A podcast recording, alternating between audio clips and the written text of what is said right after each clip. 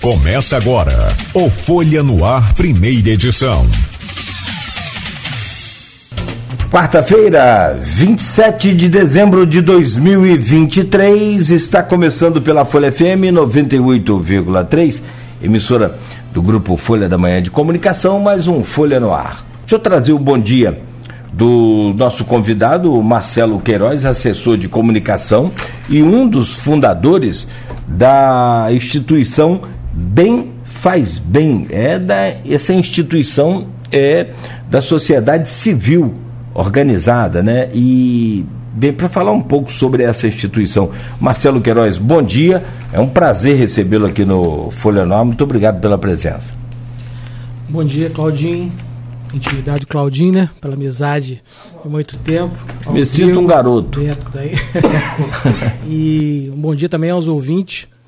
Primeiro, agradecer o convite, né, para a gente estar tá aqui falando da instituição. É sempre importante a gente poder divulgar nosso, a nossa história, o que, que a gente está fazendo, né, para que a população possa ter uma ideia do trabalho que a gente realiza. E aqui a gente vai falar um pouquinho desses 10 anos que a gente já completa esse ano, de Bem Faz Bem, com grandes histórias, histórias emocionantes, e é sempre um prazer aqui Seja bem-vindo, muito obrigado. Meu caro Rodrigo, só rapidamente, Marcelo, pediu ao Rodrigo para fazer um, um balanço aqui, se for possível, de ontem, aquela sessão na Câmara Municipal. A expectativa hoje para essa audiência pública, como é que repercutiu isso tudo lá na Câmara, como a gente, conforme a gente já falou, e tem uma informação que está chegando para a gente sobre um caso que está sendo apurado e a gente está acompanhando de um taxista no farol de Santo Tomé. A gente está acompanhando, parece que ele é muito conhecido lá, ele fazia ponto na rodoviária de Farol de Santo Tomé. A gente está acompanhando o desfecho dessas primeiras informações né, do, do, fato e as primeiras informações que vão chegando. Meu caro Rodrigo, bom dia. Obrigado pela presença, sempre muito bom contar com você aqui nessa bancada. Seja bem-vindo. Bom dia, Nogueira. Bom dia, Beto. Bom dia a todos os ouvintes 98.3. Claro, especial também ao nosso entrevistado, Marcelo Queiroz, que está aqui com a gente. É, agradecer a companhia de todo mundo, não só aqui em Campos, mas também dos municípios vizinhos, né? São João da Barra, São Francisco, São Fidélis, várias outras cidades. Aquelas pessoas também que já estão ligadinhas com a gente pelas redes sociais, onde você pode comentar a respeito desse programa. Antes de a gente falar com o nosso entrevistado, como você falou, eles foram. É, perguntou sobre dois assuntos, né? O caso do taxista no Farol de São Tomé, esse, o crime ocorreu na noite de ontem, né? Já no finalzinho da noite de ontem. A informação passada até o momento pela Polícia Militar que ele estava na altura do Xexé, tinha uma, uma pessoa, uma mulher do lado, quando dois homens em uma moto passaram atirando, né? A mulher disse que não conhece os suspeitos que, que fizeram isso esse taxista, ele, como você falou, ele era muito conhecido, ele tinha um apelido é, de geleia e te fazia ponto ali no, no farol de São Tomé, né, na rodoviária do farol de São Tomé, mas o crime aconteceu um pouquinho mais ali pro lado do Xexé. A gente ainda está buscando mais informações, né, nossa equipe aí do Folha 1 está em contato com a Polícia Militar para saber mais detalhes a respeito disso, né, mas infelizmente nós tivemos essa, esse crime no farol de São Tomé aí envolvendo esse taxista. Falando um pouquinho agora sobre a sessão da Câmara de ontem, foi uma sessão, podemos dizer, é, rápida, até mesmo porque é, não teve a ordem do dia, né? A ordem do dia é quando são votados os projetos de lei é, propostos pelos vereadores. E aí que sem a ordem do dia não é possível ter a palavra livre, então ontem o que a gente teve foi é, mais requerimentos que foram apresentados, né? E, nesse, e aí os, alguns vereadores tiveram também direito a a explicações pessoais. E nas explicações pessoais, tanto o Erin Naim falou mais uma vez a respeito da audiência, né, criticando o fato da audiência ter sido marcada, e chamou de reunião, né, chegou a falar que é um circo armado. E depois o Marquinhos Bacelar também fez a mesma coisa, mas disse que entende sim a importância do debate com as instituições, né, mas que diz que esse debate, por parte da prefeitura, teria que ter sido feito antes da elaboração da LOA, que, segundo ele, se evitaria alguns transtornos que foram constatados agora. Diz que não há realmente previsão para votação. Lembrando que a audiência pública é uma das fases para que seja votada a, a, a LOA, que é o orçamento, a lei, a lei é, orçamentária anual Só que, independente da audiência ser realizada ou não, quem tem a prerrogativa de pautar a votação, ou seja, colocar para votar, é o presidente da Câmara. A gente sabe que já existem também algumas movimentações, tanto por parte da Justiça quanto por parte do Ministério Público para tentar aí, é, acompanhar essa tramitação. Né? Então a gente não sabe também se pode vir algum desfecho também por, por parte de algum, é, de algum desses, dessas instituições. Mas a gente vai continuar acompanhando. Né? A, entrevista do Elinho repercutiu ontem, logo depois do. A gente terminou que eu já recebi mensagem de algumas pessoas falando, né? O próprio Álvaro Oliveira, que já tinha se manifestado mais cedo pelos comentários, falou também a respeito, né, da, dizendo que é prerrogativa sim das comissões marcar audiência.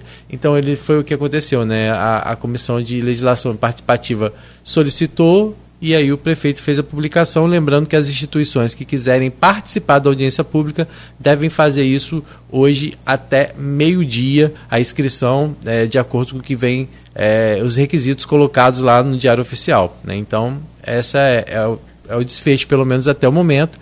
A audiência pública hoje às 5 horas na Câmara de Dirigentes Logistas. Paralela a isso, está mantida a sessão na Câmara de Campos, então o Rodrigo hoje vai ter que se dividir em dois para poder acompanhar. Tô brincando, hoje eu devo contar com a ajuda aí da nossa equipe para poder acompanhar as duas, os dois movimentos. Me lembra, me faz lembrar aqui, mau exemplo, né, mas só, só com relação ao sósia, né? Saddam Hussein tinha 200 sósia, lembra? Hum. Tem que arrumar um sósia é, de Rodrigo. Mas, mas não. É, Pensa aí, Provavelmente a Dora Paula hoje vai me ajudar nisso Opa, aí. Nesse, então tá bem, desafio. tá bem ajudado. É. Grande profissional. A e aí é boa, né? É, sim. É boa, sim. E aí a gente falando ainda sobre Lua, a gente tem visto, né? inclusive essa ação movida na justiça para tentar fazer com que a Lua seja votada a, com a alegação de que é, o atraso na votação dela pode prejudicar o repasse feito a algumas entidades assistenciais e também a outros serviços. Né? E aí o Conselho Municipal de Promoção dos Direitos da Criança e do Adolescente entrou com uma ação na vara da infância aqui de Campos, pedindo que fosse feita a votação. É, a, a, tutela antecipada não foi aceita pelo juiz, mas o caso continua ainda em tramitação. Né? Fato é que, é, desde então, vem sendo colocado pelo Conselho Municipal da Infância, pelo Conselho Municipal de Promoções do Direito da Criança e do Adolescente, que isso pode prejudicar algumas é, OSCs, né, que são as organizações da sociedade civil.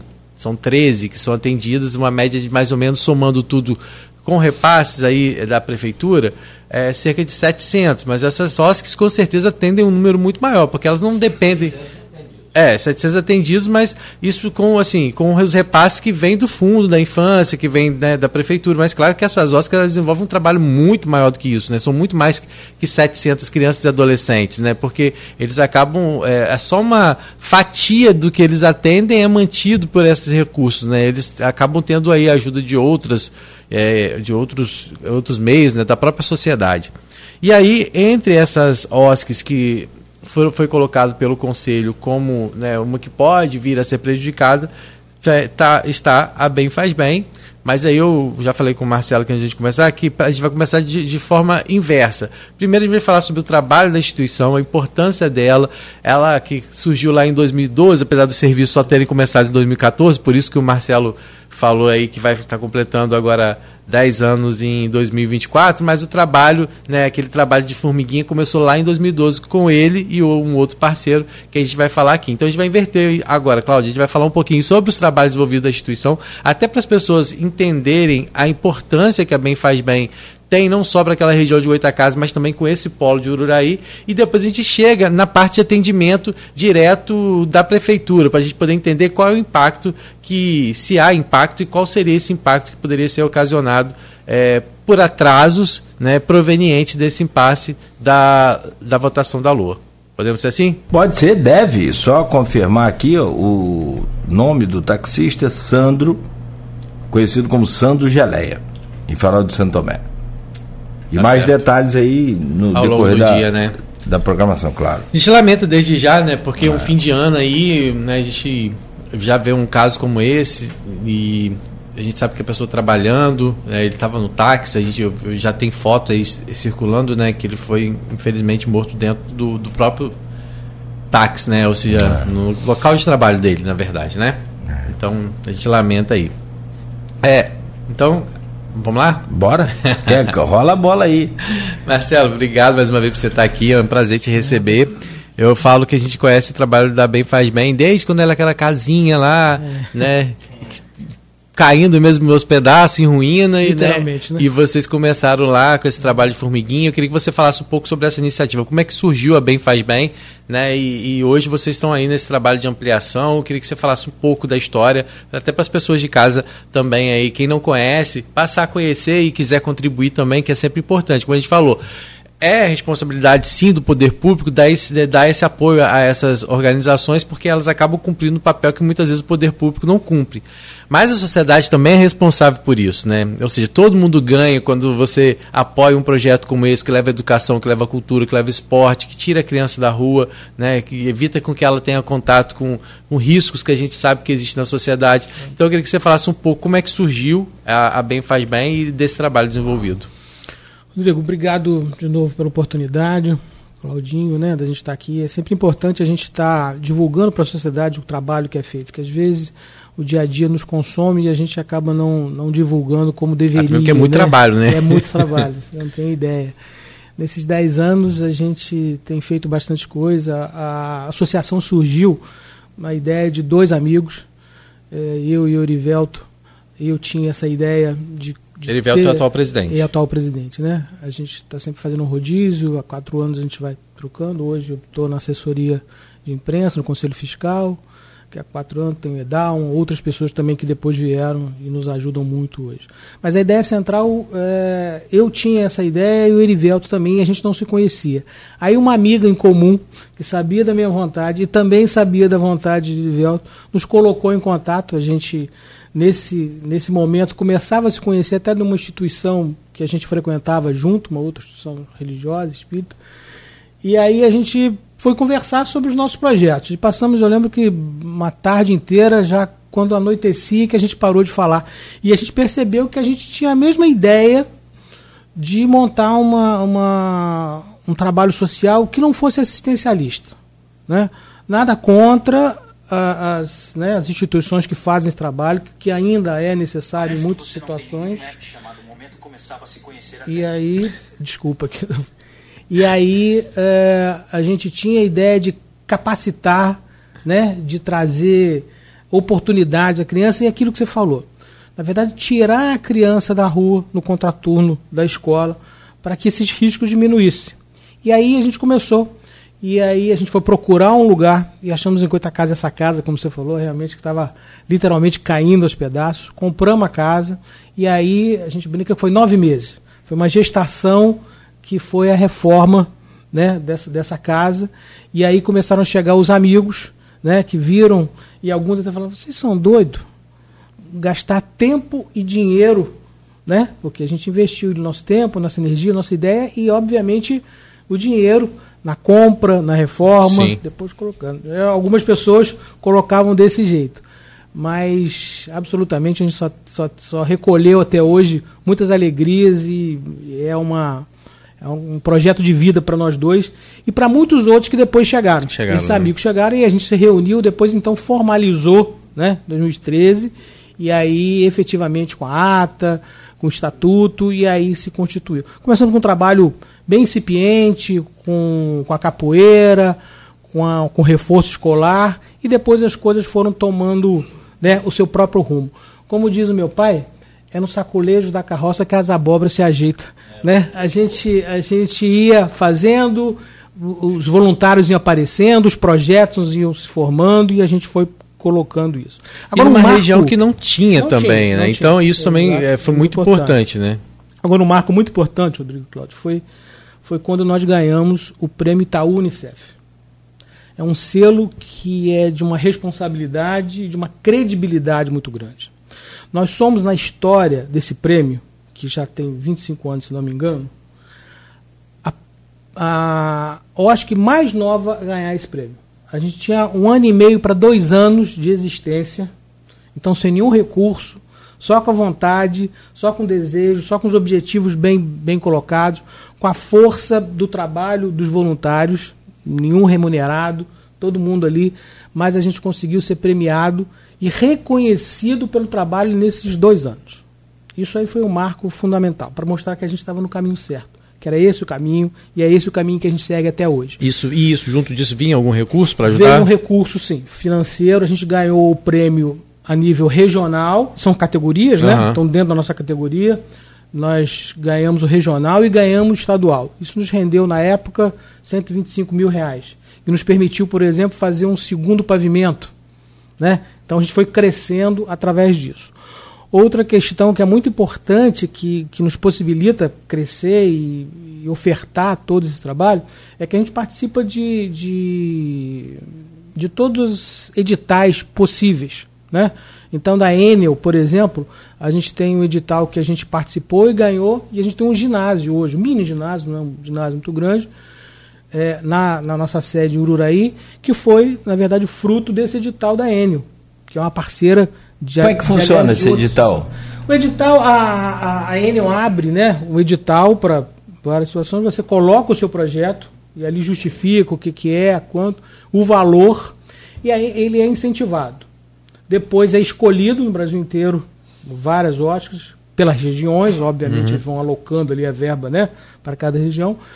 Vai numa plenária, é escolhido, você é sabatinado, conversa, mostra o que, que é, eles vão conhecer a OSC e aí depois eles, vamos dizer, sacramentando que você foi escolhido, você vai toda a parte burocrática e aí tem um incentivo fiscal, que aí vai pela lei de incentivo fiscal e eles debitam, né, ou descontam aquele valor que eles gastaram no CMS, que é uma coisa extremamente interessante Uh, e que eu sei que às vezes as pessoas e muitas OSCs acabam não fazendo, uhum. pela burocracia. É, pela burocracia, é. e é, tem uma série de exigências de, de documentos. O problema é o desconhecimento do, do processo, porque não é um processo fácil. Quando você falou aí né, que participava e que estava nessa nesse edital, eu provoquei justamente para poder a gente entender, mas porque não é, qual, não é só questão de estar em dia com a documentação é todos o, o, o, a o caminho, que você tem do, é. daquilo. Do, Até os você sabe que alguns empresários que conversam com a gente, a Cláudia, eu gostaria muito de ajudar, mas é tão complicado que nem meu contador tem tempo ou não conhece, porque não é obrigado a conhecer uhum. todos os caminhos também. Né? Vou, te, vou te fazer. Vou te Aliás, a reforma tributária foi justamente para isso. Você paga uma pessoa, no Brasil é assim, você tem que pagar um profissional que conhece muito de tributação para você tentar errar o menos possível. Que perfeito não, não dá para ser de tão. que tem imposto do imposto do imposto, tributação da. Então, Essa você... história que você falou é muito interessante, que eu muitas vezes bati a porta de empresários que me remeteram aos seus contadores, né? Porque não Sim. tem essa possibilidade, tem, vamos lá, resolver. E aí eu percebi, às vezes, por alguns, o desconhecimento, né? Porque é, e outra, a incapacidade de conseguir gerir aquilo. Alguns me falam, Marcelo, mal dou conta aqui uhum. da contabilidade normal do dia a dia. Para isso, como é realmente uma exigência burocrática muito grande, e isso é uma crítica que eu faço, uhum. acho que isso poderia ser revisto para que possibilidades fossem abertas para mais hóspedes que, que têm essa expertise ou que possam conseguir né, pleitear isso através tanto da documentação, contábil, quanto da, da questão técnica também, uhum. que é outra burocracia também, quando você tem também, por exemplo, verba pública. Então tem toda uma questão que muitas vezes afugenta as pessoas que precisam, necessitam, mas não tem condição de pagar um profissional ou não tem tempo de conhecer. E aqui faço de, de cara assim um, um elogio muito grande a esse monte de ótica que não está aí relacionado nas 13 nas que 13. recebe, mas que fazem um trabalho brilhante, sem dinheiro, mas com força, com vontade, com perseverança e estão lá ajudando. É, né? sim, sim. Isso é importante. E, e, eu acho que é importante dizer também que, é, né, que vocês também acabam compartilhando também esse conhecimento com, uma, com uma, umas com as outras, né? É, de poder informar como que bus buscar isso.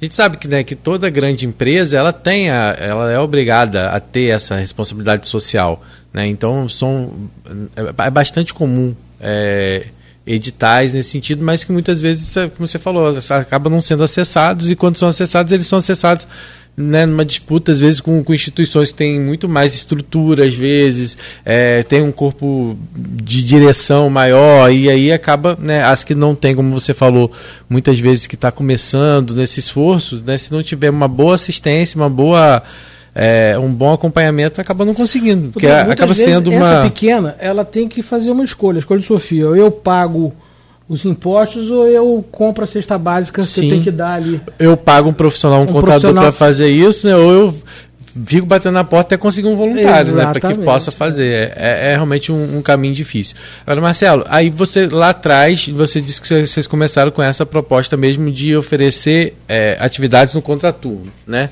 Uhum. E aí, é, você já agora já citou aí que hoje já tem a unidade lá de Ururaí. Eu queria que você falasse um pouco quais são os serviços hoje já ofertados tanto em Goitacazes, né, que é, foi onde tudo surgiu, e hoje com essa ampliação. Em que momento houve essa ampliação para Uraí? O que, que também é ofertado lá? Como é que funciona isso? A gente.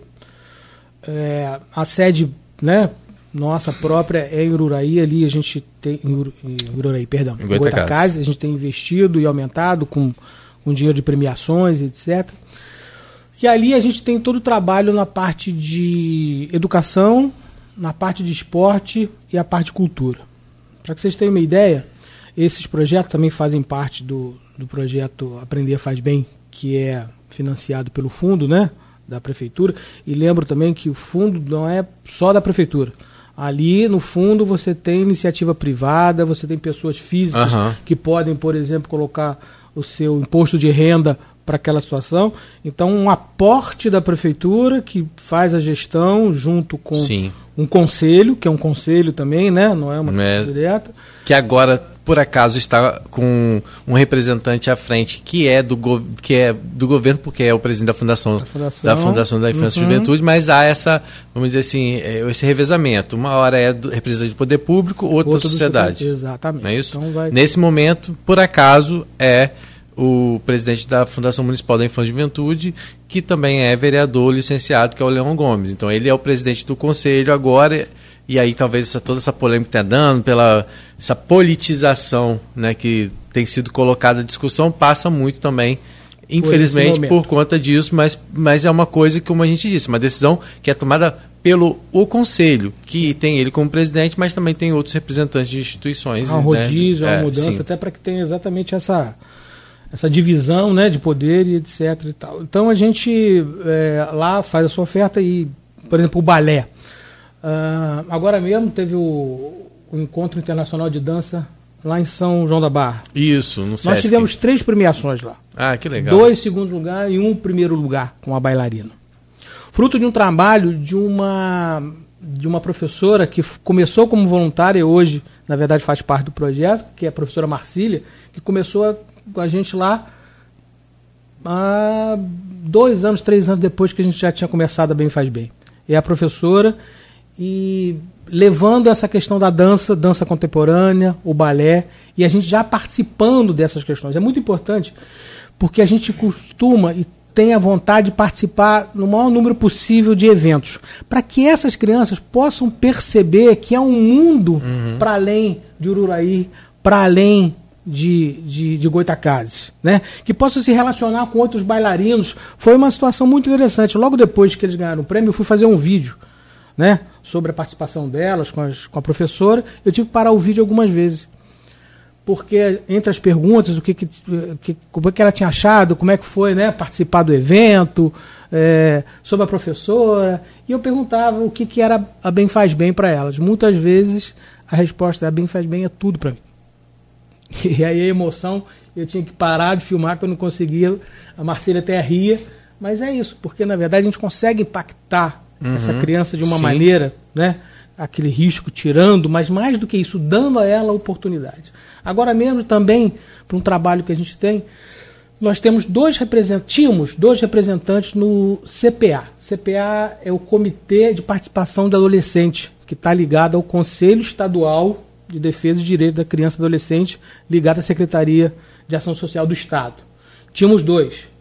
Foram escolhidos mais quatro representantes da região norte e noroeste. Ou uhum. seja, quatro alunos da Bem Faz Bem são representantes estaduais. São eles que levam para a plenária as discussões, os temas. São as vozes dos adolescentes aqui. Isso fruto de um trabalho que a gente vem ensinando de participação. Uma participação política não partidária, uhum. mas entender qual é o papel desses, desses meninos na sociedade. Né? Conversávamos com eles até nessa primeira reunião dos quatro que chegaram para se somar ao Adrien e a Evelyn.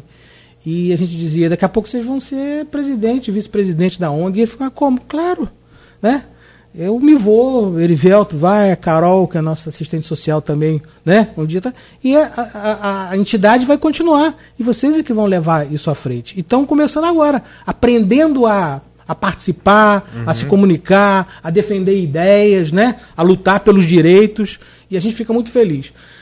Esse todo é um trabalho que a gente faz lá em Goitacazes. E como é que surgiu o Ururaí? Não, eu queria só entender. Então, hoje vocês têm é, atividades culturais, culturais reforço, educacionais. Reforço, é, como é que é esse... A gente não faz reforço escolar, a gente mudou o nome, uhum. né? É questão do caminho da aprendizagem. Uhum. Todo o nosso trabalho nas atividades, que sejam de balé, de esporte ou qualquer outro que seja, ele está numa vertente que é também de educação.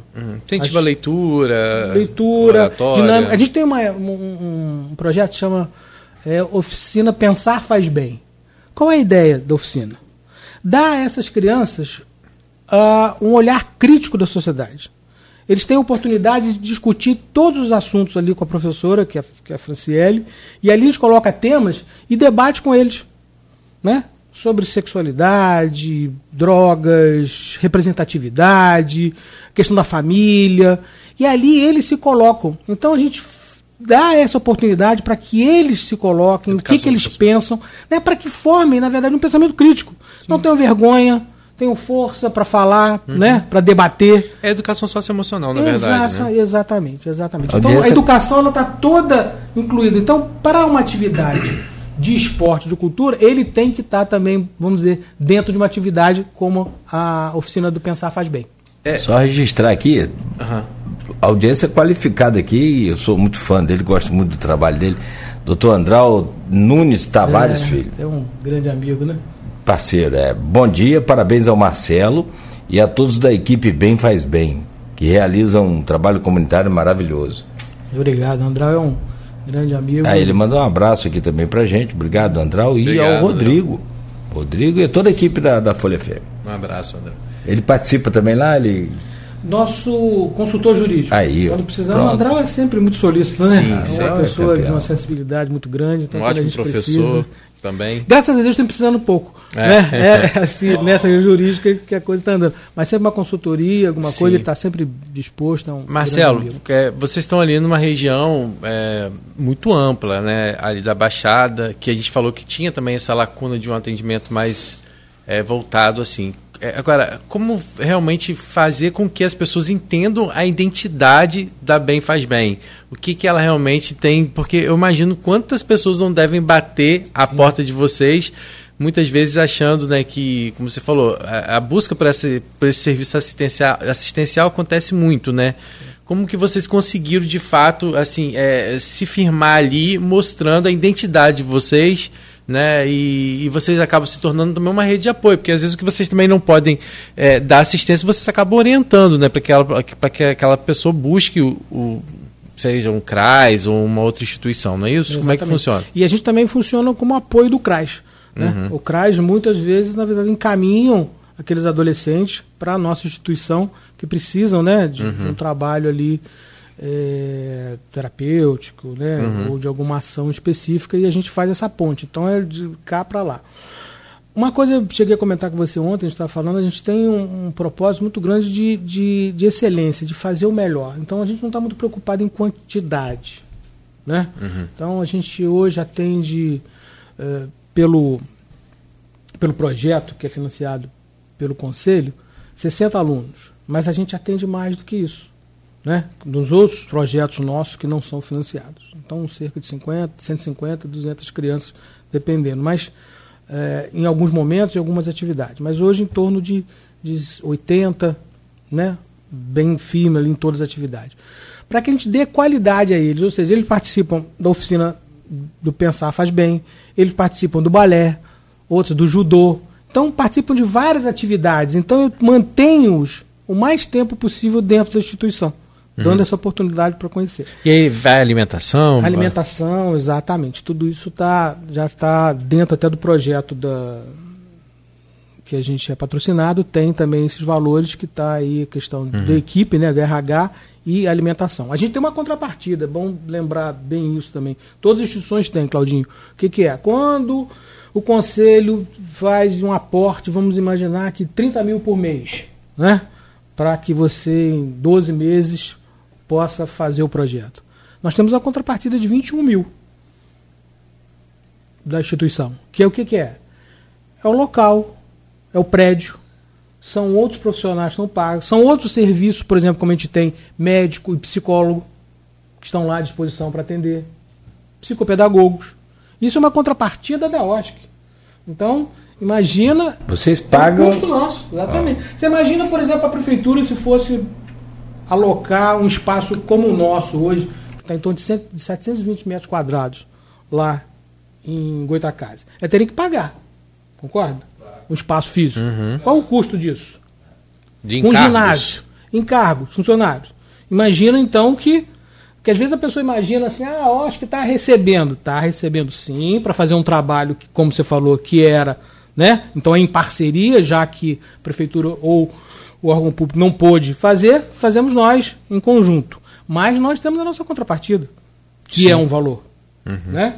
A construção desse, desse prédio quanto é que é. Ou seja, se eu fosse alugá-lo, quanto é que ele custaria? Uhum. Então é, é, bom que, que as pessoas entendam também que, sim. que não é um favor, na verdade é uma troca mesmo. Sim, sim. É uma, é, uma prestação tem que haver um respeito de lá para cá, porque nós necessitamos, como eles também necessitam, né, do uhum. espaço físico e do nosso expertise, da nossa técnica. Então, quem sai ganhando? É a população. Sim, a né? sociedade. Dessa, dessa, dessa, dessa situação. Mas Deixa é... eu lembrar, só para a gente fechar, você me perguntou de Ururaí. Ururaí, uh, a gente, na verdade, recebeu do Dr. Ronaldo Assede, que tinha uma casa lá, que tinha sido doada à Santa Casa, e a Santa Casa depois devolveu a ele. E ele, na verdade, queria manter aquilo como um trabalho social e nos ofereceu, através até da, da filha, que é a nossa amiga Anique né, a doutora Nick. Exatamente. E lá nós montamos é, o que a gente chama de geração de renda. Lá nós temos uma oficina de cerâmica, uma oficina de marcenaria. Hum, né? Legal. E aí lá a gente, na verdade, trabalha essa parte de costura também, perdão, né? faltou. Quem são, quem são os voluntários lá? Você tem marceneiro, por exemplo, voluntário, sim, tem médico voluntário? Sim, sim. Quem médico, são esses voluntários? E tem os que, doutora, que doutora Silvia, é, o Guta, né? Carlos Augusto, que foi até diretor clínico da Unimed, é o nosso diretor da área médica, então presta atendimento. E aí, como você falou, para que isso não vire um, um, posto de saúde, que às vezes acontece, a pessoa vai lá imaginando. Quer dizer, nós, na verdade, cuidamos das crianças que estão no projeto e dos seus familiares. Não abrimos isso para a comunidade, porque senão daqui a pouco realmente a gente vira um posto uhum. de saúde, né? e uma situação que não é. É, eu, não, eu até pergunto assim, porque o que acontece? As pessoas, quando vê uma instituição, elas acham que elas vão bater na porta, elas vão pedir, às vezes, Sim. uma cesta básica. Ah, rapaz, é, elas vão é, pedir. É, é para pagar. Desculpa te, te interromper, mas pegando não, carona no que você vai falar, e aí eu, eu faço uso aqui da, da, do rádio, por exemplo, principalmente o AM, né? era muita gente que chegava com conta de luz para uhum. pagar, com gás. Sim. Uns são golpes, outros Realmente são verdadeiros, necessidade uhum. mesmo. Sim, sim. É isso que você está falando, é porque você tem uma instituição lá, né, que eles estão vendo que está crescendo, que está né, é, na, na localidade. Eles tomam como referência. Né? E aí você tem essa identidade muito bem fixada e fazer com que a população entenda né, qual é o, o trabalho. O, o trabalho. Mas encaminha, foi aquilo que você falou. Aquilo que chega e que não é do nosso, nosso expertise, não é do nosso objetivo, a gente procura encaminhar. Sim, né? até orientar, o né? CRAS, orientar vezes. onde ele vai buscar uhum. o seu direito, onde ele possa ajudar. Mas se a gente entrar nessa seara, sim, sim. daqui a pouco a gente não consegue. Não consegue atender de fato né? que você, o propósito. O e que, que é um objetivo muito importante, Sem né? Dúvida. Que é o que vai fazer com que a gente tenha uma sociedade melhor justamente fazendo esse trabalho, que é um trabalho de, é, vamos dizer, de suporte, é, claro, não deixa de ser assistencial, mas acima de tudo de, de autonomia daquela, daquela pessoa, né, daquela criança. Né? É, é, sim. É, nesse, nesse sentido, é da autonomia, autonomia da oportunidade, não né? dependência, né, que muitas vezes é o que acontece. E né? hoje você tem uma série de programas assistenciais importantes que a gente sempre fala o Bolsa Família, que, que voltou, né? tem o, o, cartão Goitacá em Campos, em São da Barra tem outro também. que eu esqueço o nome aqui. Hum, é, mas tem. Mas é outro programa também assistencial que aí. Eu não sei é, se tem existe vários outros, vale. Aí, aí complementa aí essa, tem várias essa outras coisas. que às vezes as pessoas chegam. Mas Isso diminuiu muito, é, é, essa busca por cesta de alimentos, essa coisa. Diminuiu bastante. Né, não, né? acabou. Hoje a gente vive Sim. Né, numa situação a pandemia, muito difícil. A gente, na verdade, é. até atuou muito fortemente nisso. Porque foi uma dificuldade Foi geral. No campus, a gente, por na exemplo, verdade, né, teve que parar muitas atividades, então a gente, naquele momento, a gente deu um foco para essa necessidade é, material das a, pessoas. Porque você sabia que né, muitas daquelas crianças que vão ali, adolescentes, Sim. elas dependem muitas vezes até de uma alimentação Sim, que elas fazem, é. né, no, no, dia, passa pelo que vocês ofertam ali. Então eu queria entender, lá, vamos voltar, eu quero falar mais sobre o Uraí daqui a pouquinho, depois do intervalo, para você me falar um pouco sobre isso, até a, na busca por parceiros, que é muito importante, que não dá para desenvolver uhum. um trabalho desse também se não tiver parceiros, né, se não tiver contribuição da sociedade. Como a gente falou, é um ganho para todo mundo, né, quando você tem projetos como esse. Mas queria falar, então então, lá hoje, dentro, pelo que eu entendi, além desses, desses trabalhos é, de, né, de, de acompanhamento é, de, de, educação, cultura e esporte, vocês também têm assistência psicológica, médica? Como é que funciona isso? Sim, na verdade tem esses médicos que fazem esse atendimento para as famílias dos assistidos né, e para os alunos. E ah, tá. psicólogo tá. também, que acompanha, inclusive, todas as atividades. Porque, veja bem, Rodrigo, você tem uma criança, por exemplo, que está fazendo uma atividade de balé e você consegue perceber que ela está mais tímida do que o comum. Uhum. O professor percebe uma alteração no seu comportamento. Ela logo alerta para a nossa equipe técnica, que vai buscar conversar com essa criança, ver se está havendo alguma situação de violência, de uhum. outra coisa que pode estar tá acontecendo em casa, para a gente atuar. Né? Então você vê que todos os voluntários e professores têm essa mesma visão estão atentos, porque lá o que, que a gente fala? As atividades, elas não são um fim, elas são um meio. Uhum. As atividades são um meio de você conhecer essas crianças, interagir com elas, dar essas oportunidades. Então o professor de, de balé não está lá só para dar o balé.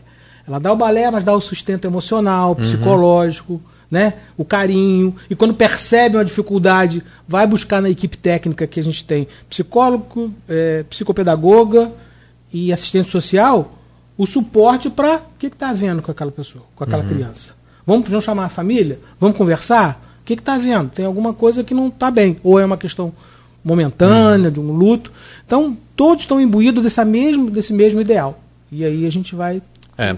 E aí vocês também fazem esse envolvimento da família, porque não dá para também a família achar que lá é, vamos dizer assim, né, um lugar onde Depósito. é, onde vai deixar, vai deixar a criança e adolescente e não vai ter a responsabilidade que, né, enquanto pai, mãe e responsável tem que ter. Agora, é só para a gente lá em Goitacazes, então hoje vocês atenderiam diretamente quantas crianças? No geral, no independente geral, hoje, do, do, que vem verdade, do fundo. Com 60, hoje a gente está atendendo 80 crianças, em termos de 80 crianças, 100 crianças. Nesse, é. Nessa faixa. Né? E elas ficam de manhã ou ficam ou à, tarde. à tarde. E nesse período de férias elas ficam. Na verdade, a gente tem atividade direto. A gente só deu essa parada nessa semana agora. De, Natal. De Natal em janeiro a gente já tem é, a chegada dela, a gente faz algumas atividades. É óbvio que algumas viagens, então você tem aí Sim. alguns problemas, né? Mas as atividades, todos os trabalhadores estão lá, as atividades começam. A gente pega uma primeira semana de só de um planejamentozinho já começa. Hoje quantos funcionários mais ou menos assim, voluntários no geral? Olha, a gente tem cerca de 60, 60 voluntários, mas trabalhando ali firmemente 30. Entendi. 30 são aqueles que. E, e tem algum limite de tempo para essa criança ou adolescente permanecer lá? Imagino que tem gente que tem começado pequenininho e hoje já é adolescente lá dentro, né? Tem muitas histórias de criança que chegou aqui e fala, ah, tem 6 anos, tem 5 anos, 7 anos, é muito legal, né? Eu costumo dizer que elas são a história da, da Bem Faz Bem. Sim, estão né? lá dentro ainda. Estão lá dentro ainda. Porque... E aí, dentro do, do judô, dentro do balé, com seus sonhos, com seus ideais, e a gente está lá tentando ajudá-lo. Legal. Tá bom. Cláudio, quer dar um intervalo? Precisamos. Vamos intervalo que aí depois eu queria falar um pouquinho mais sobre o Uraí, porque eu vi que o Uraí tem até uma loja lá. Sim. Então até uma oportunidade das pessoas conhecerem também, né? Uma loja da, da Bem Faz Bem. Da Bem Faz Bem, dentro do, dessas coisas que, que são. É. Dentro dessas coisas que são, são produzidas. produzidas lá mesmo. Eu acho a própria marcenaria. Falar. Isso. Tá, então, tem artesanato também? Tem, tem de, então, cerâmica. Curso de cerâmica. Então, a gente vai falar um pouco Vou falar de, de, dessa loja, é uma coisa bastante interessante que eu, que eu preciso divulgar e ajuda de vocês, e, porque o espaço é bem, bem bom e a gente está precisando de parceiros ali para fazer ela acontecer. Daqui a pouco, então, você fala e você que está nos acompanhando por favor, continue ligado. Não vi, dona Maurício está aqui. Cadê dona Sebastiana? Não vi dona Sebastiana por aqui. Mas é. registrando aí a audiência de pessoal todo que está aqui com a gente, agradecendo. E a gente faz essa pausa rápida nessa conversa com o Marcelo Queiroz, da instituição, é, da associação, pode chamar assim, né? Associação Bem Faz Bem. Faz Bem. Estamos de volta com o Folha no Ar, hoje conversando com Marcelo Queiroz, que é assessor de comunicação e um dos fundadores da instituição Bem Faz Bem. Eu chamo o meu caro Rodrigo Gonçalves, que está na bancada hoje com a gente, para é, seguir com esse, abrir esse bloco e seguir com essa entrevista, essa conversa boa que já deixamos aqui um fio para esse segundo bloco que foi a unidade de Ururaí. Né, Sim, né, Rodrigo? É, o polo de Ururaí, para a gente entender porque tem esse papel mais de qualificação, geração de renda também, né, que faz parte da, da linha de trabalho lá. E eu queria entender um pouquinho como é que funciona, porque tem uma loja lá, né, e as pessoas podem conhecer a loja, as pessoas podem se tornarem parceiros, como é que, como é, que é isso? Então, a gente foi agora recente, a gente conseguiu terminar a obra da loja. A loja é de, de face ali para BR, então um ponto bastante interessante. A casa é ali na beira do BR? É, é, a casa é bem perto da usina, né, fez a curva quando você passa a usina Cupim, do lado esquerdo, a primeira construção que você vai ver é a, a da Bem Faz Bem. E aí a loja é de grande, ela tem 101 metros quadrados, com mezanino bastante grande. Parte de cozinha, aprontamos cozinha, dois banheiros, todo montadinho. Mas o que, que a gente precisa? Na verdade, a gente está na busca de parceiros. Sabe por quê, Rodrigo? Se a gente for tocar o um negócio, daqui a pouco eu nem toco o negócio, porque é um negócio, né? Precisa render, precisa ter né, lucro, etc., pagar pessoal, e a gente vai deixar de fazer aquilo que a gente sabe que é fazer a gestão de projetos sociais. Uhum. Mas é o que, que acontece lá? Além da loja, tem essa. Tem a marcenaria, tem essas oficinas cerâmica, todas atrás. Exatamente, e a costura. Em todas as oficinas. Então, veja bem, o que a gente pode produzir, inclusive na costura, com ecobags, alguma coisa, pode ser produtos que podem ser comercializados na loja. A cerâmica, né? a questão da marcenaria. Todos esses projetos, todas essas oficinas, elas funcionam muito exatamente com a verba. Por exemplo, a costura, nós tivemos no ano de 2016 ou 2018, se não me engano, uh, o aporte financeiro da Copperforte, que é uma instituição de Brasília, que fez o curso de costura. Nós fizemos um desfile de moda e tudo, então quando esse aporte vem, esse projeto tem de um ano, a gente né, tem os professores, é ali, a gente forma, capacita os alunos e depois eles vão buscar no mercado de trabalho o seu lugar. Então a gente tem essa, uhum. esse ideal de fazer isso. Na marcenaria, mesma coisa, fizemos um curso de marcenaria, hoje, por exemplo, temos alunos que montaram a sua própria marcenaria. O André é um, um companheiro e amigo que começou na marcenaria, aprendeu com, com o Jô, que é o nosso marceneiro, e hoje já tem a sua própria pequena marcenaria em casa que faz os produtos que ele vende. Então, é, é, essa a ideia. E ali, naquele complexo, como a gente fala, de geração de renda, então essa parte de capacitação e as oficinas. A loja pode servir como um local para né, os produtos que podem ser desenvolvidos, tanto na marcenaria, como na cerâmica, como na costura, ser comercializado ali. O que a gente não quer é a gente tomar a frente dessa situação. Para que tenha uma pessoa com expertise, com conhecimento né, de comércio uhum. e possa, em parceria com a gente, tocar a loja botando outros produtos, inclusive, uhum. não é só os nossos, né? O que achar. Porque ali a gente tem um fluxo, por exemplo, o pessoal do ciclismo. Passa toda hora em frente ali, Claudinho, para poder ir seguindo. Então você tem um café, tem um açaí, né? Aí vai daquela pessoa que tem um conhecimento, que tem o um feeling, né? Como uhum. comerciante, alguma coisa. E aí o dinheiro arrecadado nessa parceria, que a gente pode fazer de várias formas, aluguel, parceria junto, meio a meio, uh, uh, vai servir para ajudar a manter essas outras atividades, tanto de ururia como uhum. de, de, de, de Goitacazes. Né? Entendi. Então, essas oficinas lá, elas, elas, têm, elas são abertas inscrições periodicamente? Sim, é conforme a gente entra no edital, ganha o produto, a gente, na verdade, informa que vai ter aquela atividade por tantos meses, por um ano, e a gente abre as inscrições. Sempre nas e essas oficinas sociais. têm uma idade específica?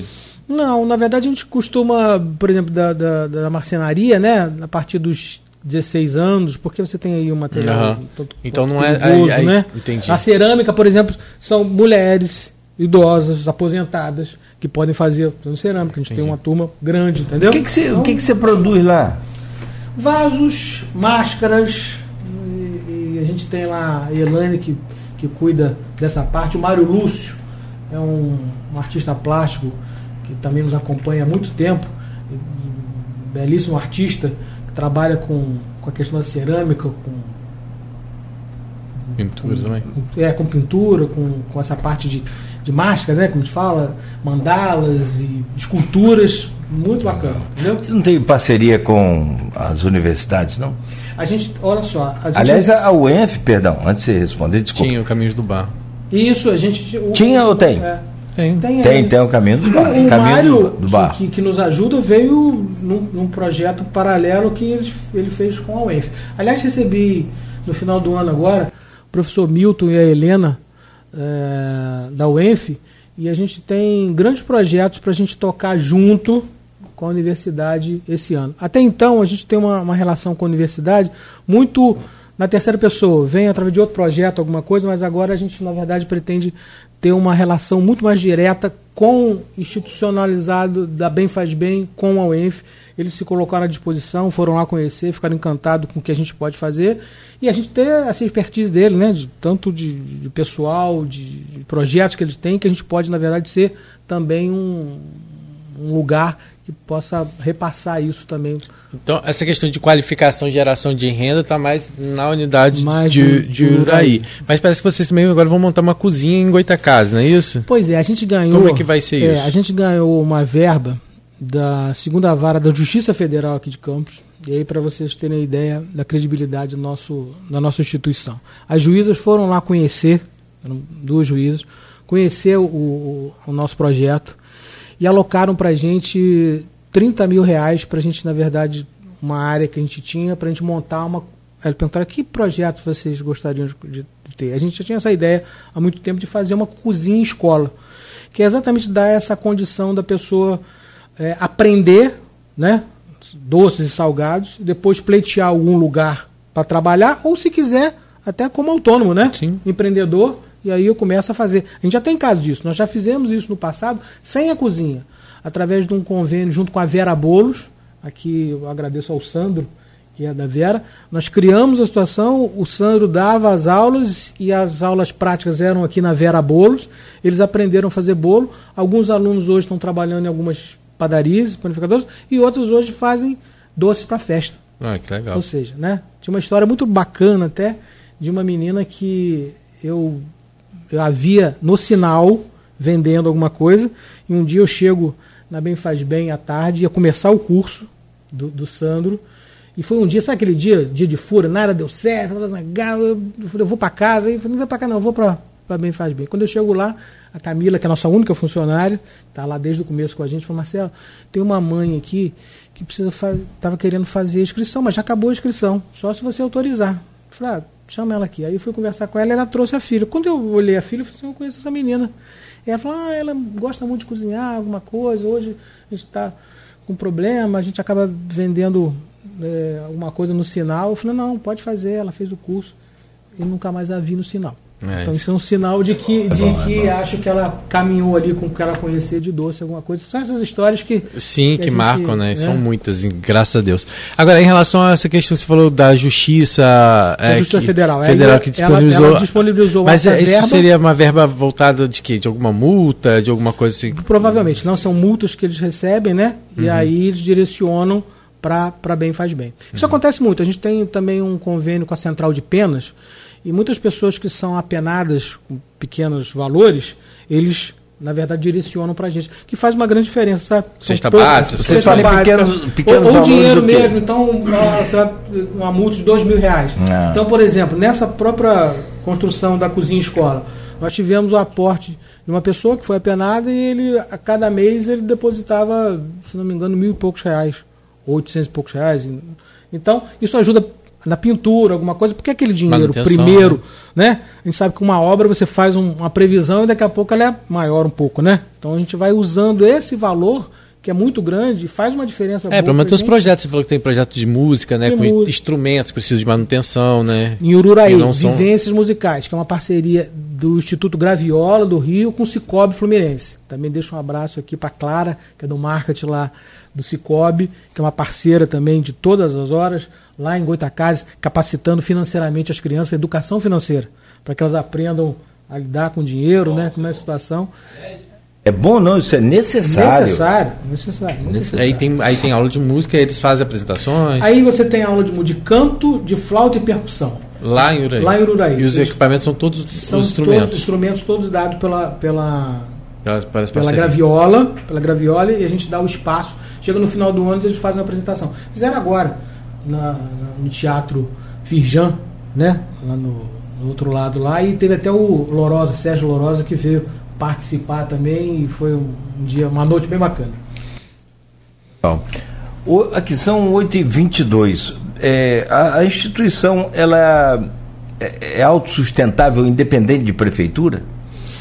Eu vou lembrar aqui que eu falei que quando a gente tinha dois anos e meio, né? Dois anos, a gente ganhou o prêmio que foi um prêmio marcante para a gente. É óbvio que toda a verba que vem é muito bem-vinda e a gente trabalha. Mas quando a gente ganhou, por exemplo, é, esse prêmio, nós não tínhamos nenhum, nenhuma verba pública. Né? É, esse prêmio, esse reconhecimento veio da dedicação, do trabalho de voluntários e do aporte financeiro de muitas pessoas que contribuíam para aquela situação.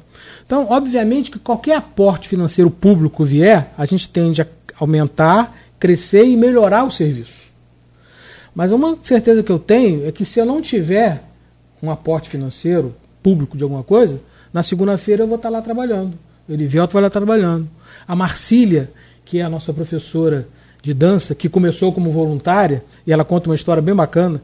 Quando ela começou como voluntária com a gente, ela estava desempregada.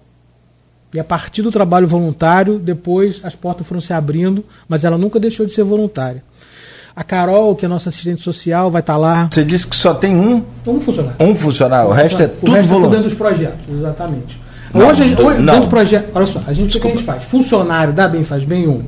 Quando a gente monta um projeto, você ali dentro daquele projeto, você Esse monta contrata. toda a equipe. Né? Então sim, ela tem sim. ali por um ano, dois anos, seja verba é, federal, municipal, você tem aquele projeto que você elenca ali tudo que você vai precisar, tanto de equipamento, material, quanto de RH. Uhum. E aí você contrata e naquele ano você paga. Então ela está dentro de um projeto. Por isso que é importante a gente ter os projetos para a gente poder remunerar. Que é uma coisa que a gente sempre falou também. É, essa ideia nossa. Voluntariado, sim, mas eu acho muito importante que a gente consiga remunerar bem aquelas pessoas que ali estão. Né? Porque se dedicam, trabalham e merecem ser remunerados, porque faz um trabalho de excelência. Uhum. Né? Faz um trabalho que deveria ser remunerado em outra situação. Então a gente tenta ao máximo remunerar sempre. Então buscando sempre esses editais e essas verbas que a gente vai buscar dentro do projeto, a gente coloca ali aqueles profissionais que merecem é, receber pelo que fazem.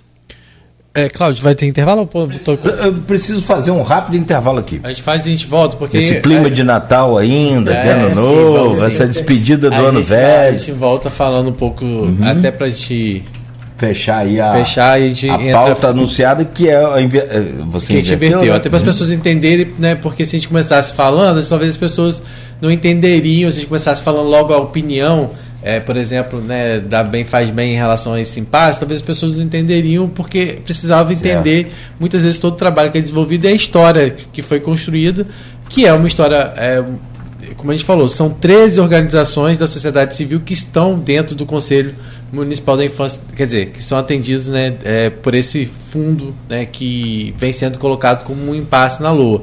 Mas cada uma tem a sua. A sua não dá para colocar todo mundo é, no não, mesmo não, pacote. Não então cada uma tem um perfil, cada uma tem, por exemplo, né, a Bem Faz Bem faz esse trabalho. Quando a gente fala da APOI, fala da PAP, já é mais voltado para crianças e adolescentes com deficiência, que é uma coisa mais específica, que é, talvez agora para 2024 tenha é, aumentado o número de atendimentos, tem uma, vai, receberia uma complementação maior do que recebeu anteriormente. Então, a gente, a gente quer mostrar realmente qual é a realidade, porque não dá para a gente também ficar aqui dizendo assim, ah, 13 OSCs vão ser prejudicadas. Não, elas podem ser afetadas em algum momento, mas cada uma tem a uhum. sua particularidade e é isso que a gente quer mostrar aqui também. Perfeito, perfeito. E adivinha quem deu um bom dia aqui? Dona Sebastiana Gonçalves. então voltou a internet dela. Já voltou a internet. Ei, Dona Sebastiana, bom dia para a senhora. Muito obrigado. Dona Sebastiana é a mãe do, do Rodrigo Gonçalves e é um, uma figura, uma gracinha. Um bom dia para a senhora aí em Gruçaí. Muito bem.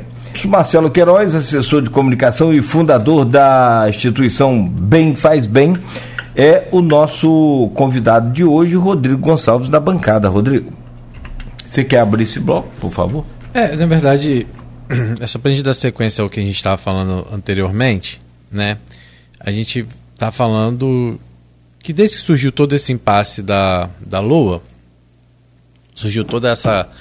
É, começou a surgir também a preocupação. É, primeiro, foi até o próprio Renato Gonçalves, que é da, do Instituto lá São Pedro, que atende na linha, né, e também é coordenador do fórum né, da, da criança e do adolescente, é, que levantou essa questão aqui no Folha no Ar, dizendo que a, as instituições, as OSCs, poderiam ser prejudicadas a partir desse impasse. E aí a gente buscou entender por que isso aconteceria. A gente já recebeu algumas representantes de instituições aqui, é porque né, houve um aumento de uma per, da per capita né, do, do repasse a essas instituições referentes a 2024. Então, o orçamento de 2023, que seria o que passaria a ser utilizado, é, não estaria reajustado para 2024 e isso teria que ser feito através de implementação. E aí os vereadores, é, ontem o próprio Elin, quando teve aqui, falou que é possível fazer essa suplementação e, e enviado à Câmara qualquer tipo de projeto voltado às entidades. Isso vai ser feito imediatamente sem prejudicar. Como a gente falou, são 13 é, OSCs, que são organizações da sociedade civil, é, que era conhecida antigamente como ONG. Né? E cada uma tem sua particularidade, são 13, né? E, e posso até citar aqui quais são as 13, até para as pessoas entenderem é, quais são e, e, entender também o tipo de serviço que é desenvolvido, porque cada uma tem também é, o, o, seu perfil. Então vamos lá, vou tentar falar, né? Então tem a obra do Salvador, né? Que a gente sabe que atende aí também muitos adolescentes com encaminhamento ao mercado de trabalho, né? Toda uma assistência. Tem a, a, Fundação CDL também, que faz parte. Tem a PAP, né? tem a POI, tem a, a PAI, o Lar Fabiano, que acho que é espírita, né? Uhum. No grupo espírita.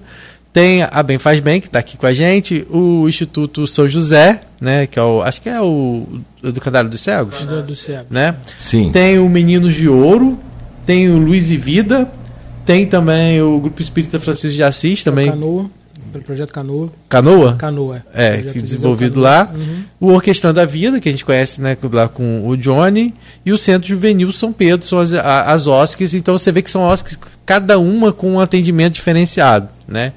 Então a gente já ouviu aqui, na verdade, que essas ó por óbvio, elas recebem recurso do fundo, que tem também é, recurso da prefeitura, mas é, algumas, como o Marcelo está aqui, tem né, um trabalho que de, de, com aporte de outros, outros caminhos. Né? Então, a gente, eu, e aí foi onde eu, eu, queria ouvir a opinião do, do Marcelo, como representante da Bem Faz Bem. Como que é isso? É, de uma certa forma, o que tem sido criado hoje, e aí foi o que acho que a Priscila Marins falou aqui, né, que essa quebra de braço não pode prejudicar o povo. É, que ninguém quer saber se é o político, um político está certo, outro político está certo, né? Também porque você falou, o trabalho que vocês fazem é um trabalho partidário, né? Não, não tem isso. Mas como é que funciona essa questão da insegurança que se cria? Porque quando a gente fala, a gente está falando de vidas, de pessoas que vocês têm uma responsabilidade, né? É, vocês têm algum tipo de temor, de preocupação em relação a essa insegurança administrativa que é, está sendo criada? Ou como é que está isso para vocês? Não, é, como a Priscila falou, isso é, é, é, verdade. Né? Na verdade, assim, a questão política tem que ser resolvida né, pelas duas questões sem que o prejuízo caia na, na, na população. Ali, aliás, os dois chefes do executivo e do legislativo foram eleitos pelo povo. É para né, é eles que eles têm que governar e ver a melhor questão de cada um. É óbvio que na política há esse a esse momento que precisa de diálogo, de conversa, de acertos, né? Em que algum momento esse diálogo está mais presente, mais aberto. Em alguns, por questões partidárias, etc., isso né, não acontece como deveria, mas é uma questão muito deles. Nós, enquanto instituições, enquanto instituição, a Bem Faz Bem, é óbvio que a gente precisa né, de todo o fomento possível para a gente continuar o trabalho, melhorando e crescendo. Mas, como eu falei, a gente, amanhã, segunda-feira, todos estão lá trabalhando né, em prol desse ideal que é um ideal que está para além da política. Essa é a grande verdade. Né? É, os políticos passam, mas a instituição vai estar tá lá. Eu um dia me vou, Erivelto também vai, a Carol vai, mas a instituição vai estar tá lá, atendendo. Ela precisa estar tá além dessas questões. Essa é uma questão, como você falou, de, de, de dois lados, que precisam ser resolvidos e que não pode penalizar. Eu espero realmente que a gente consiga ter de novo o diálogo né, tão necessário para que a política possa ser a ferramenta de ajuda da uhum. sociedade como um todo. Quando a gente fala da LOA especificamente, né, se criou toda essa questão das entidades, mas a gente sabe que, que esse é um problema que não é só das entidades que trabalham com serviço com a criança. Isso impacta diretamente na segurança, no transporte, na saúde. Então, toda a sociedade é impactada com isso. E toda uhum. a sociedade realmente quer que o mais rápido possível se, se possa ter essa, essa tranquilidade, né, essa harmonia nessa questão, que é uma questão política dos dois. E como você falou, a gente é uma instituição apartidária. Uhum. Né? Estamos lá fazendo o nosso trabalho, recebemos verbas públicas, damos créditos a todos aqueles políticos né, que nos ajudam. A gente tem uma, uma questão muito interessante que é, a gente sabe que no momento tem algumas promessas que às vezes acontecem e às vezes outras não acontecem, não às vezes né, por vontade né, daquela pessoa que quer, mas por algum motivo não consegue. E a gente tem uma política que é o seguinte: a gente sempre dá crédito para toda ajuda que a gente consegue, independente de partido, de quem foi, chegou lá, fez, merece todo o crédito, pode fazer propaganda, coloca, e é necessário uhum. para também mostrar à população quem está trabalhando. É o crédito, né? Assim, prestou serviço, colocou lá a verba, ele, ele merece todo o respeito né, para fazer a divulgação. Mas a gente está lá aberto para todas, para todas a, a, questão partidária que queira levar e que queira ajudar. Eu espero, realmente esperamos, né, na Bem Faz Bem, que isso se resolva o mais rápido possível. Como você falou, Rodrigo, em algumas, na verdade, já se fez todo um, um planejamento para o ano que vem, contando com uma verba, com esse aporte de suplemento, etc né? Que, que não é o nosso caso. A gente, na verdade, trabalha dentro da realidade que já vinha 2023 para 2024, como eu falei, a gente está crescendo, sim, qualidade. Agora, uma sugestão que também eu faria para vocês é que dentro dessa polêmica toda, poderia se trazer aqui alguém que conhecesse sobre orçamento público, para uhum. dizer quais os caminhos. Uhum, uhum. Ah, não, não vai ter dinheiro, não vai ser possível. Não, alguém que com conhecimento, não, é possível. Porque vamos imaginar que não fosse só a questão política, outra situação adversa acontecesse se a LOA não fosse votada. Uhum. Quais são os mecanismos, quais são os meios, quais são as ferramentas para que uh, o executivo pudesse né, tocar a vida? Porque é possível que. É possível não. É, o orçamento tem, público tem não, é, não é fácil. Se você pegar aqui né? uma pesquisa, rapidamente você entende. Pode usar a LOA de 2022, né, 2023, Isso. perdão é, com o acréscimo de, do índice da inflação. É só isso. Mas como usar? Como de que usar? forma? É, a, a, Priscila aí... já deu um adiantamento aqui, é por, através do duodécimo, ou seja, divide por 12. Aquela previsão de arrecadação e o que tem para receber. Ou seja, tem mecanismos, que eu falo, quando tem a pessoa que na verdade conhece do orçamento público como fazer, tem os mecanismos né, para que isso aconteça. Por agora, exemplo, é sempre fazer... responsabilidade de, de fazer ou não fazer. Né? Não são as entidades, as entidades vão sofrer e, e as crianças ou, ou, qualquer serviço pode sofrer, vamos dizer, um atraso uhum. na questão burocrática, né, Rodrigo? Como a gente estava colocando, sim. de ir fazer. Mas há os caminhos. Você tem uma parceria com a prefeitura hoje? Com o conselho. Com o conselho. Uhum. Em torno de 30 mil reais mensal. É uma verba mensal. Mensal de 30 mil. Uhum. Como que é feito esse edital? Como que é feita essa parceria? É em 12 parcelas Sim, já? Você no... tem um projeto todo ano, na verdade, se abre para você apresentar o seu projeto. Então, todo ano tem a plenária que escolhe quais os projetos vão ser feitos no Vão ano ser. seguinte. Uhum. Então, por exemplo, aqui em 2023 nós já fomos aprovar nosso projeto para 2024. Final de 2024 se apresenta até para dar possibilidade para outros projetos também apresentarem. Né? Desde que estejam aptos com documentação, eh, justificativa técnica, né? o projeto, e a plenária então escolhe quais são as entidades que vão receber e ali alocar as verbas. Não, porque precisa entender o quê? Você faz um projeto para 12 meses. Sim, sim. p- E será que com o duodécimo você vai ter que fazer um projeto todo mês? Então, é, é o que a gente está umas nesse questões- dilema. são- Exatamente. São umas questões, mas que, por você exemplo. imagina se tem que fazer um projeto todo mês. Você trava tudo. Quando eu, quando eu fiz tudo. a sugestão de trazer alguém que conhece bem de orçamento público, seria a gente passar lá. Os caminhos são esse, esse e esse. Espero que não precise. Sim. Que se resolva antes. Mas os meios são esse, esse e esse. Uhum. Eu acho que não são as entidades que devem buscar isso. Isso aí é uma questão política. Os Sim. dois têm responsabilidade. Sim. Tanto o chefe do executivo quanto o chefe né, do, do legislativo. Todos os dois responsáveis, muitos responsáveis, e sabem ali medir e têm jogado com as ferramentas que podem para melhorar uma situação ou outra, porque a LOA, ah, mas eu acho que tem que colocar coisa, a discussão tem que ser maior. Entendo plenamente todas essas questões. E aí entendo também que se até lá não for votado, quais são os caminhos outros que não inviabilizem todo e qualquer serviço, não só das entidades, como da Sim, saúde, sim. do transporte. Não, eu concordo que eu concordo que as entidades não têm que necessariamente resolver isso, mas podem ajudar, podem. De que forma? Mostrando para as autoridades o, o que de fato pode acontecer com essa, Claudinho, mas esse eu- travamento. Eu acho, eu acho que as Agora, autoridades conhecem bem isso, tanto ou mostrando, olha só, ou mostrando que pode atrapalhar ou não atrapalhar, ou cada uma, cada uma. Mas cada um deles sabe exatamente qual é, É. o tamanho da sua responsabilidade do, do que, que é para fazer. Entendeu? Até mesmo porque o que acontece? É, o que é a grande dificuldade? É que a- por mais que exista a LOA, né, a- cada, ela tem suas, suas especificidades, né? Cada uma tem. Ela- a- a- o trâmite burocrático é um. Agora, a- sequer foi discutido o que é a LOA desse ano, o que é a, estrutura que vai ser essa audiência hoje, né? Então eu acredito que a partir de hoje, né, realmente as pessoas vão tomar mais conhecimento de fato do que, que é, né? Para poder Ah, e gente ninguém- até ampliar, porque ninguém sabe ainda de E fato. ninguém explicou também o que, que tem de errado na Lua. Não. Ninguém, ninguém bateu 11. o martelo aqui, ó. Tem isso, isso. Nem em nenhum momento ninguém É. falou Eu o acho que, que que quando tá- você faz a LOA, na verdade não tem certo ou errado. Tem uma questão de, de, de, De entendimento. ali de entendimento, de, de, de hierarquia da situação, de, de projetar mais uma área ou menos uma área, diminuir. Uhum. Porque é igual a verba da sua casa.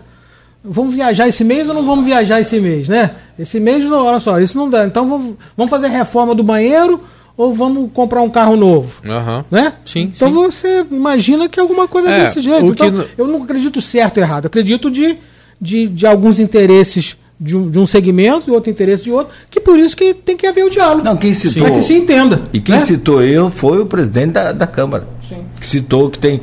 E elencou até em 21 erros, É, inconsistências. inconsistências, É, eu. É. Não vi, mas eu, eu vejo, às vezes, nessa discussão, essa coisa do, Sim. do interesse. É. Do segmento aqui, aqui não foi, a- não foi contemplado, eu acho que deveria ser contemplado, por isso o diálogo. É. Por isso discutir antes e aqui se acerta, como a gente faz o orçamento de casa. Não, não vamos fazer a reforma do banheiro. Deixa É. para ano que vem e vamos comprar o carro. Beleza, né? Você vai É, ajustando. acho que, acho que não pode, o que não pode acontecer, assim, é, é uma opinião que eu, que eu falo, assim, é, é criar um clima de segurança. Sim, sim. Porque, falou, não é só em, em a questão das instituições. A, a, a questão da, das OSCs é, foi, foi colocado porque quem moveu a ação para tentar acelerar o processo foi o Conselho Municipal do Direito da, de Proteção da Criança e do Adolescente, que está com ação na Justiça. A doutora Nick também abriu um inquérito civil para poder acompanhar, já pediu mais documentos à Prefeitura e à Câmara, até mesmo para poder saber de fato, De fato, né, é. se o que, que isso vai impactar né, antes de tomar qualquer tipo de, de, de decisão. encaminhamento, É. decisão. Então, assim, esse é o caminho. Agora, realmente o clima de insegurança que é criado nesse momento é, preocupa algumas instituições pela questão da responsabilidade que você tem, que você está falando de vida, você está falando de, de compromisso que você firma.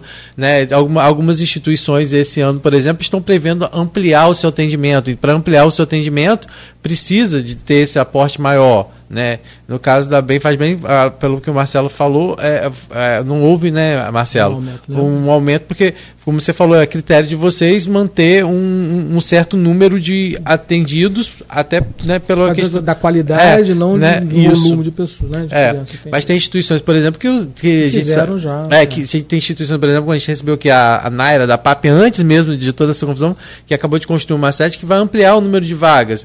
Né? Ou seja, ela fala que tem, existe hoje uma, uma uma demanda reprimida de mais de 200 e ela vai conseguir agora, já com a nova sede, atender 50, mas pra, talvez precise de, né, de um recurso. Gente, então cada um tem uma realidade. Agora, a questão da insegurança foi o que o Marcelo falou. Insegurança não é só para as entidades, é para toda a população que não sabe de fato ainda qual vai ser o desfecho dessa questão da LOA, porque realmente a gente não sabe. A gente sabe que vai ter audiência hoje, mas de nada vai adiantar a audiência se não continuar, se não voltar a ter o diálogo para que a votação aconteça, porque não vai adiantar fazer a audiência pública se o presidente da Câmara e o prefeito é, chegaram a um acordo ao ponto de que essa LOA seja votada. Ah, vai para a justiça, a justiça vai decidir, mas até quando a gente vai ter que ficar dependendo do Poder Judiciário para resolver demandas que são do Executivo e do Legislativo? Né? Então, essa é a preocupação que hoje, de uma certa forma, é colocado pelas instituições em relação a essa insegurança, né? que eles precisam ter responsabilidade em relação ao que, aos serviços que vão ser prestados em 2024. Marcelo, e aí, eu queria que você finalizasse, que você falou muito da importância da participação dos jovens, né? nessas discussões como um todo. Como esse momento é importante que os jovens é. entendam, né, é, é, como é que funciona, até para você fala né, do futuro da instituição passa da, da, da, Bem Faz Bem, passa também por esses jovens. Aí você falou que, da, além da participação no conselho né, estadual, do comitê, né? do comitê, vocês estão pensando também em criar agora uma diretoria juvenil, é isso? É isso, exatamente. A gente já tinha essa ideia de fazer isso antes da pandemia. E aí veio a pandemia e acabou a gente não conseguindo colocar em prática. Mas esse ano, nesse, nesse ano 2024 a gente vai colocar em prática. E a gente até, na primeira reunião dos seis eleitos, né, dos quatro, porque os dois anteriores a gente já tinha um representante, nós fizemos uma reunião agora no final do ano e colocamos ele como uma comissão. Eles esse ano serão uma comissão que vão estudar de como vai acontecer essa eleição para criar uma diretoria juvenil. Essa diretoria juvenil vai trabalhar junto com a gente na Bem Faz Bem, para que eles entendam o que, que é uma instituição. Né? Não é só chegar lá e se beneficiar por uma atividade ou outra. Saber as dificuldades, o leão que a gente mata por dia para que aquilo ali esteja adequado. Tanto a questão burocrática como a questão né, do lobby, do trabalho, da onde se vai buscar, porque serão os futuros gestores, tanto da instituição como também da sociedade, concorda? Ou numa empresa, ou na política. Então, ele, eles precisam aprender, inclusive, qual o processo uh, eleitoral. Como é que se monta uma chapa? Né? Como é que é a campanha? Quantos meses vão ser? Eles vão decidir tudo isso, lógico, a gente junto, para que ano que vem, a gente no final do ano tenha uma eleição e em 2025 a gente tem aí um mandato e a gente vai decidir também quantos são representantes para serem os diretores eh, juvenis para trabalhar junto com a gente nesse, nesse entendimento da logística e da gestão de uma entidade. Eu acho muito importante que eles entendam isso aprendam a representatividade, como representar, quais são as ideias, né? como, como a gente conseguir viabilizar aquelas ideias. Ideias todos nós temos. Vamos fazer isso, vamos fazer aquilo, vamos fazer. Da onde vai, vai, sair a verba necessária? Onde a gente vai arrecadar? Como é que é? Como é que isso tudo? Eles acham que precisam estar com a gente e a gente vai contribuir com ele também nesse sentido político, né? Não partidário, mas na questão de, de entender a política. E quem quiser conhecer, então, a Bem Faz Bem, faz como? Olha, a gente tem duas unidades, a de Ururaí, que é ali na BR, quilômetro 101, né? E em Goitacazes, na Norberto Siqueira, atrás da igreja São Gonçalo. Você passa ali na frente, tem a igreja São Gonçalo, tem aquela pracinha ali. Na é rua da usina ali, logo perto É, da... perto da usina, exatamente. Na rua de trás, que é, que é paralela à pista ali que segue, né? A gente está lá. Redes sociais? Redes sociais, Site. arroba Bem Faz Bem, Uh, site da Bem Faz Bem, que o site né, tem mais matéria, tem mais história. Eu costumo dizer que redes sociais é aquilo do dia a dia, né, que está acontecendo por Mas quem quer conhecer toda a história, todos os projetos, pode também buscar lá no site que, que a gente tem lá. Tem um blog também que tem as atividades. Uhum. Redes sociais para acompanhar o que a gente tem. Arroba Bem Faz Bem. Arroba Bem Faz Bem. Tá bom? Que Convido agra... todos E quiserem lá conhecer também, né? Pessoalmente. Perfeito. Estamos lá. Te agradecer, Marcelo, por hoje, parabenizar lá pelo trabalho e assim, acho que toda a equipe que mantém essa, esse trabalho dessa casa, muito bom, parabéns. E espero que em breve você esteja aqui com a gente de volta, anunciando o terceiro polo, né? em Guarulhos, por que não? Vamos ver, vamos ver. Na verdade, é, já tem um é bocado de cabelo trabalho, branco. Exatamente. Vamos ver esses meninos, esses jovens vão tocando e aí certamente é, eles vão. Você está ensinando o ofício, né? É muito bom. Né? Muito bom, parabéns, muito obrigado. obrigado. Valeu. Rodrigo, obrigado por hoje também. Hoje tem Jornal Folha da Manhã nas bancas e amanhã e também na, nas casas dos assinantes. E amanhã estaremos de volta às sete. Estaremos. Hoje tem aí a audiência pública né, marcada, vai ter sessão na Câmara, tudo isso sendo noticiado ao longo do dia no Folha 1, assim como outras notícias que a gente falou aqui. Né, nós tivemos aí... Olha o brilho indo embora. infelizmente, infelizmente, nós tivemos também esse caso taxista lá no Farol de São Tomé, que a gente daqui a pouquinho vai estar é. atualizando mais no Folha 1. Né, e estamos trabalhando também na retrospectiva aí, né? Que vai estar tá aí nas bancas também, né? Junto com a edição de sábado. Chega aí a casa do nosso assinante também, a retrospectiva 2023, né? Trazendo todos os principais acontecimentos. Boa. Desde a, do início do ano aí que foi a, a posse, né? Do, do, tanto do presidente quanto do Cláudio Castro e todas as outras desenroladas desenrolares que teve, né, com o 8 de janeiro, fatídico 8 de janeiro, e todas as outras ocorrências, não só na política, mas também né, na, nos assuntos de geral, economia, né, falando também das coisas boas que aconteceram da economia aqui na região, como novas parcerias do Porto do Açu, tudo isso é, vai ser destaque na retrospectiva 2023 que já está sendo preparada aí por toda a equipe lá da Folha. Muito bom, bem caderno bacana aí. Bom, 8h55, a você, muito obrigado também pela audiência, pela companhia. Amanhã de volta às 7 e a gente continua aqui né, com a programação musical da Folha FM e, claro, com o jornalismo também, suporte aí da, da Folha, da manhã, do portal folha1.com.br, equipe toda lá passando pra gente, e com as informações desse assassinato aí do Sandro Geleia, é, como era conhecido, no na localidade de Xexé, Farol de Santo Tomé. Ele era taxista, tinha ponto na rodoviária. rodoviária. Bom, 8h55 e amanhã de volta no oferecimento de Proteus, Unimed Campos, Laboratório Plínio Bacelar e Vacina Plínio Bacelar.